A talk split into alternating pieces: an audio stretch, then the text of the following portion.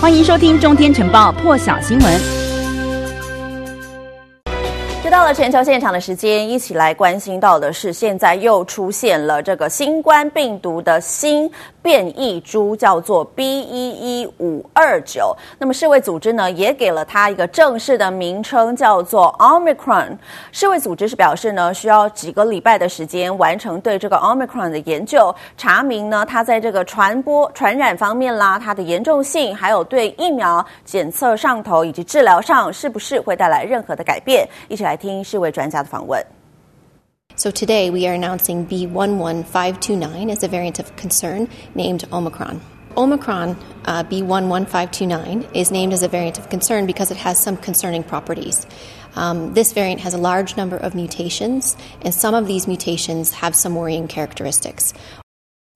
那么，在这个比利时呢，比利时卫生部长是表示哦，二十六号的时候，他开了这个记者会，宣布呢，比利时也证实出现了第一起这个率先在南非发现的这个变异株，也就是刚刚世卫专家提到的这个 Omicron。这个病患呢，他是从外国回到当地的，而且呢，他没有接种疫苗。以色列的卫生部呢，也在二十六号的时候发布声明，表示以色列呢，现在哦，也出现了这个确诊。哦，这个在南非国家，呃，非洲南部国家发现的这个变种病毒呢，确定哦是这个有从马拉维返回的人士哦，是在这个以色列已经出现了。在此之前呢，全球是已经有三个国家地区发现有这个新病例。这个新的变异株呢，最先是在这个刚提到的非洲南部地区先出现的。目前除了在这个南非有病例之外呢，另外在这个波扎那拉是有三例，至少有三例哦，在。香港亚洲地区离我们很近的香港呢，也有两例出现了。所以呢，现在、哦、整个世界可以看到呢，已经有五个地方沦陷了，都被这个新的变种病毒来攻陷了。英国的卫生安全局是表示呢，这个 Omicron 是目前突变程度最高的变异株，它的棘蛋白有三十二个突变，是 Delta 变异株的两倍这么多，跟这个原始的新冠肺炎病毒的棘蛋白完全不同，让这个病毒呢更可能避免受到人体免疫反应的影响。无论是打疫苗啦，或是曾经染疫得到的免疫力，恐怕这个效果都会降低。美国总统拜登呢，在今天也下下令了。为了防范这个新的变异株，二十九号开始要限制南非等八个国家的旅客入境美国。这八个国家包括了有南非、波扎纳、辛巴威、纳米比亚、赖索托、史瓦蒂尼、莫桑比克，还有马拉威。他不但要民众呢赶快去打疫苗的追加剂，加强加强这个保护力哦。另外，他也呼吁呢，下个星期参与这个世界贸易组织部长会议的各个国家都可以支持豁免新冠疫的专。专利让这个疫苗呢得以在全球来制造。一起来听拜登今天的最新发言。I decided that we're going to be cautious, make sure there's no travel to and from South Africa and six other countries in that region, and um, except for American citizens who are able to come back. Uh, but uh, we don't know a lot about the variant except that it is a great concern. It seems to spread rapidly, and we're, I've spent about a half hour this morning with my COVID team led by uh, Dr. Fauci, and so that was the decision we made. So do you, do you think it's here in the U.S. Sir, why not the markets have dropped significantly today? What's your response to that? Expected. They always do when there's when COVID rises. Does it worry you at all? Not at all. 那么，除了美国对这些非洲国家寄出了旅游禁令之外呢，欧盟官员也召开了紧急会议。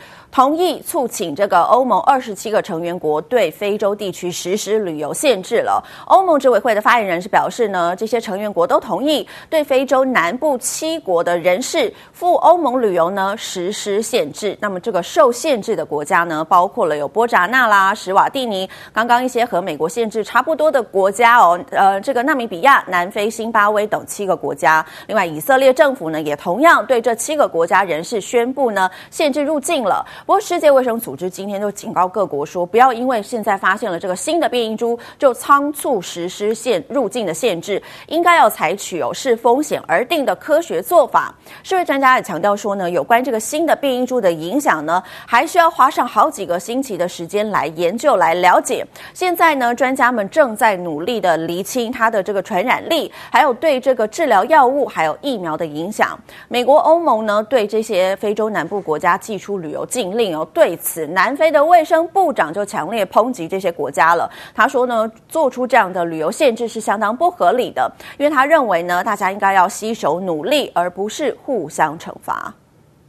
The reaction of some of countries in terms of imposing travel bans and and and and such measures are completely against the norms and standards as guided by the World Health Organization. At no stage did the, the scientists who uh, announced the discovery of this variant say that this particular variant will be resistant to, uh, to, to the vaccines which are being utilized.